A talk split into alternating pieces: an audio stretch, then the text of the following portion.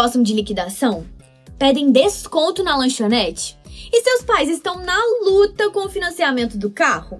Sabia que tudo isso tem a ver com o nosso programa de hoje? Porcentagem e matemática financeira são irmãs e não se desgrudam nem na prova do Enem. E quem vai falar com a gente sobre essa dupla é o professor Rodrigo Borges, que tem altas dicas para fazermos uma prova 100%. Prof, antes de começarmos, que tal falar um pouquinho de você? Obrigado, Bia. É muito bom falar com você e os ouvintes do podcast. Estou no Marista há 11 anos, onde leciono matemática em Patos de Minas, Minas Gerais. Sou formado em matemática e estou fazendo mestrado na Universidade Federal de Uberlândia, na UFO. E hoje, como você já adiantou, vamos falar um pouquinho sobre porcentagem e matemática financeira. Esses dois conteúdos que sempre são figurinhas repetidas no Enem, na prova de matemática e suas tecnologias. É verdade, prof. Conta pra gente o que caracteriza a porcentagem e de que forma ela está presente no nosso dia a dia. Bia, o conteúdo de porcentagem é um dos mais aplicados no nosso cotidiano, se não for o mais. Como você já adiantou, todos nós estamos acostumados a esses termos. Tem descontos? Liquidação, 50% de desconto. Para aprender e entender esses termos, temos que conhecer um pouco de porcentagem. Outras áreas que também poderiam ser citadas além do financiamento, como você já falou, podemos citar também os investimentos bancários, análise de gráficos e infográficos. Resumindo, porcentagem tem uma presença muito significativa em nosso cotidiano. Além disso, não podemos deixar de falar, Bia, que este conteúdo está ligado a vários ramos das ciências história, geografia, biologia, química, física, dentre outros. Quanto à caracterização da porcentagem está ligada ao símbolo que o representa e que além disso a porcentagem tem como ideia principal a representação parte de um todo. Ok, prof, mas como o Enem cobra esse assunto? Como devemos nos preparar? Em relação ao Enem, é um assunto que é bastante recorrente. E sua forma de cobrar está diretamente ligada à interpretação de problemas, de situações práticas do nosso cotidiano. Exemplos: cobrança de um imposto, imposto de renda, por exemplo, investimento bancário para analisar qual rendimento é melhor, interpretação gráfica. O preparo para o estudo de porcentagem deve começar da base, ou seja, você deve saber calcular a porcentagem de um número. E esse saber vai além. Na verdade, você precisa entender o que significa porcentagem. Por exemplo, o que significa 10%? Bom, fácil. É dividir o todo em 10 partes. O resultado dessa divisão é os 10%.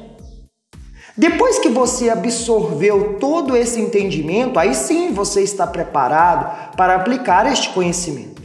Essa aplicação será feita na matemática financeira, envolvendo aí os juros simples e juros compostos, e até mesmo no estudo de função exponencial e função logarítmica. Entendi, prof.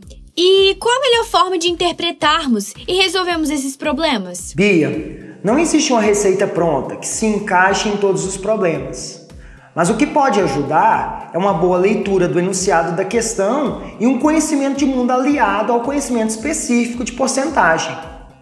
Outra maneira que vale ressaltar também é fazer várias questões que envolvam porcentagem de provas anteriores, pois assim você vai se acostumando com o estilo da avaliação e até mesmo a forma de tal conteúdo ser cobrado. Nas questões de porcentagem se usa muito o raciocínio lógico. E um raciocínio lógico, ele requer consciência e capacidade de organização do pensamento. Eu que lute fazendo muitos exercícios, né, prof?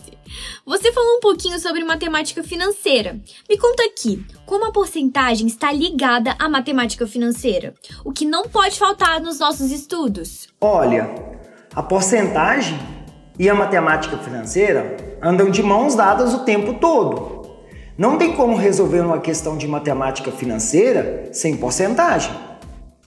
Matemática financeira é uma área de aplicação prática que consiste em cálculos direcionados à melhor organização e ao maior controle do dinheiro. Nela, estudamos a equivalência de capitais no tempo, ou seja, como se comporta o valor do dinheiro no, do, no decorrer do tempo. No estudo da matemática financeira, é preciso, em primeiro lugar, entender alguns termos como capital, juros, taxa de juros e montante. Depois, o segundo passo é entender o comportamento desses termos e, por fim, saber diferenciar juros simples de juros compostos. E vale ressaltar que os juros compostos são mais cobrados nos vestibulares e Enem. Entendi. Quais os outros conceitos de matemática financeira são importantes para o Enem? E quais as características de cada um? Como foi dito anteriormente, os termos capital, que é o valor presente, juros, taxa de juros, tempo e montante, que é o valor futuro, devem ser compreendidos de forma bem clara. O capital deve ser entendido como o valor presente, o dinheiro que você tem agora para ser investido ou o valor da sua dívida agora. A taxa de juros é a remuneração paga pelo seu investimento durante certo tempo, ou é a remuneração cobrada pelo seu financiamento, pelo seu empréstimo. A taxa de juros vai vir representada em porcentagem, por exemplo, 2% ao mês, 5% ao ano. Cuidado! Vale ressaltar ainda que a taxa de juros deve estar na mesma unidade que o tempo. Por exemplo, se a taxa está 2% ao mês, logo o tempo tem que estar ao mês também. Outra coisa muito importante que gosto sempre de lembrar é que se estivermos trabalhando com juros compostos e acontecer da taxa de juros e o tempo estiverem em unidades diferentes, ao fazer a mudança para tornar as unidades iguais, sempre deem preferência para mudar o tempo. Por exemplo, a taxa de juros está de 5% ao bimestre e o tempo é igual a 3 anos. Considerando que estamos trabalhando com juros compostos, vamos fazer a mudança do tempo para bimestre, pois assim facilitará o seu desenvolvimento. No caso, 3 anos ficaria igual a 18 bimestre. Os juros são os rendimentos do seu investimento, ou o valor acrescido na sua dívida em determinado tempo. O montante é o valor que você obterá após certo tempo de investimento, ou será o valor da sua dívida após certo tempo. Podemos concluir que o montante é o capital mais os juros. É importante também observar que os juros simples têm um crescimento linear, uma reta. Por esse motivo, a sua fórmula é M montante é igual capital mais capital vezes a taxa vezes o tempo. Já os juros compostos têm um crescimento exponencial. Logo, sua fórmula é montante é igual capital vezes 1 mais i, 1 mais a taxa, elevado ao tempo. O i que eu citei aí sendo a taxa.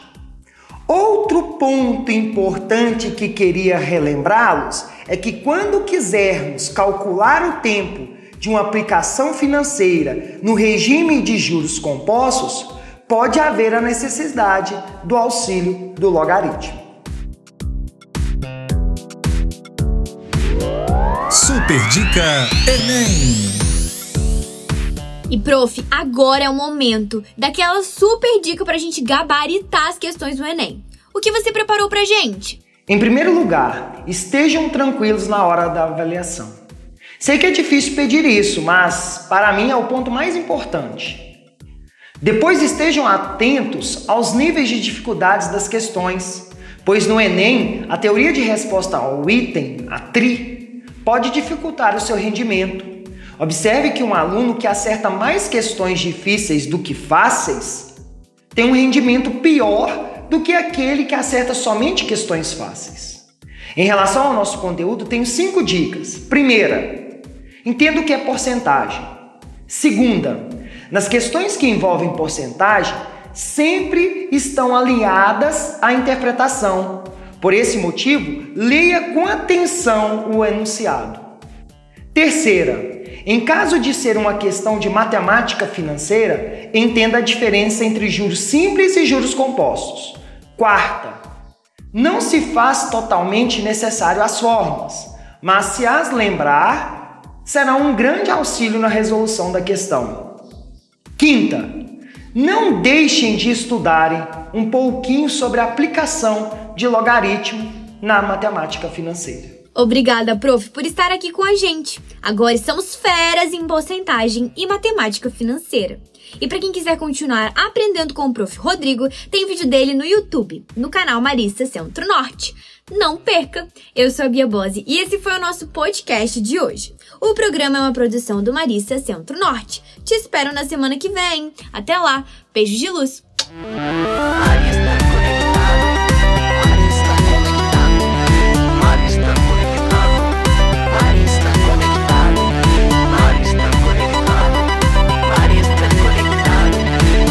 Marista Conectado. Enem 2020.